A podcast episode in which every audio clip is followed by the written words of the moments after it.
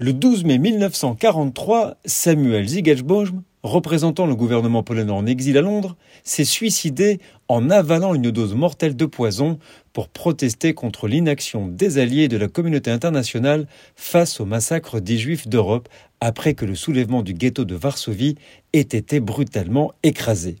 Cet acte et la lettre qu'il a laissée, destinée au président du gouvernement polonais en exil, ont éveillé l'opinion publique. Je vous en lis un court extrait. La responsabilité du massacre de toute la population juive de Pologne incombe en premier lieu aux auteurs, mais pèse également sur l'humanité entière qui, jusqu'à présent, n'a fait aucun effort pour mettre un terme à ce crime. Mes camarades du ghetto de Varsovie ont péri avec leurs armes à la main dans leur dernière bataille héroïque.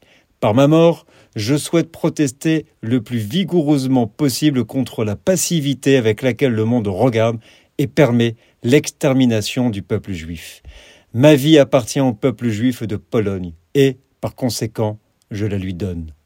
Je dis au revoir à tout le monde et à tous ceux qui m'a été chers et que j'ai aimés.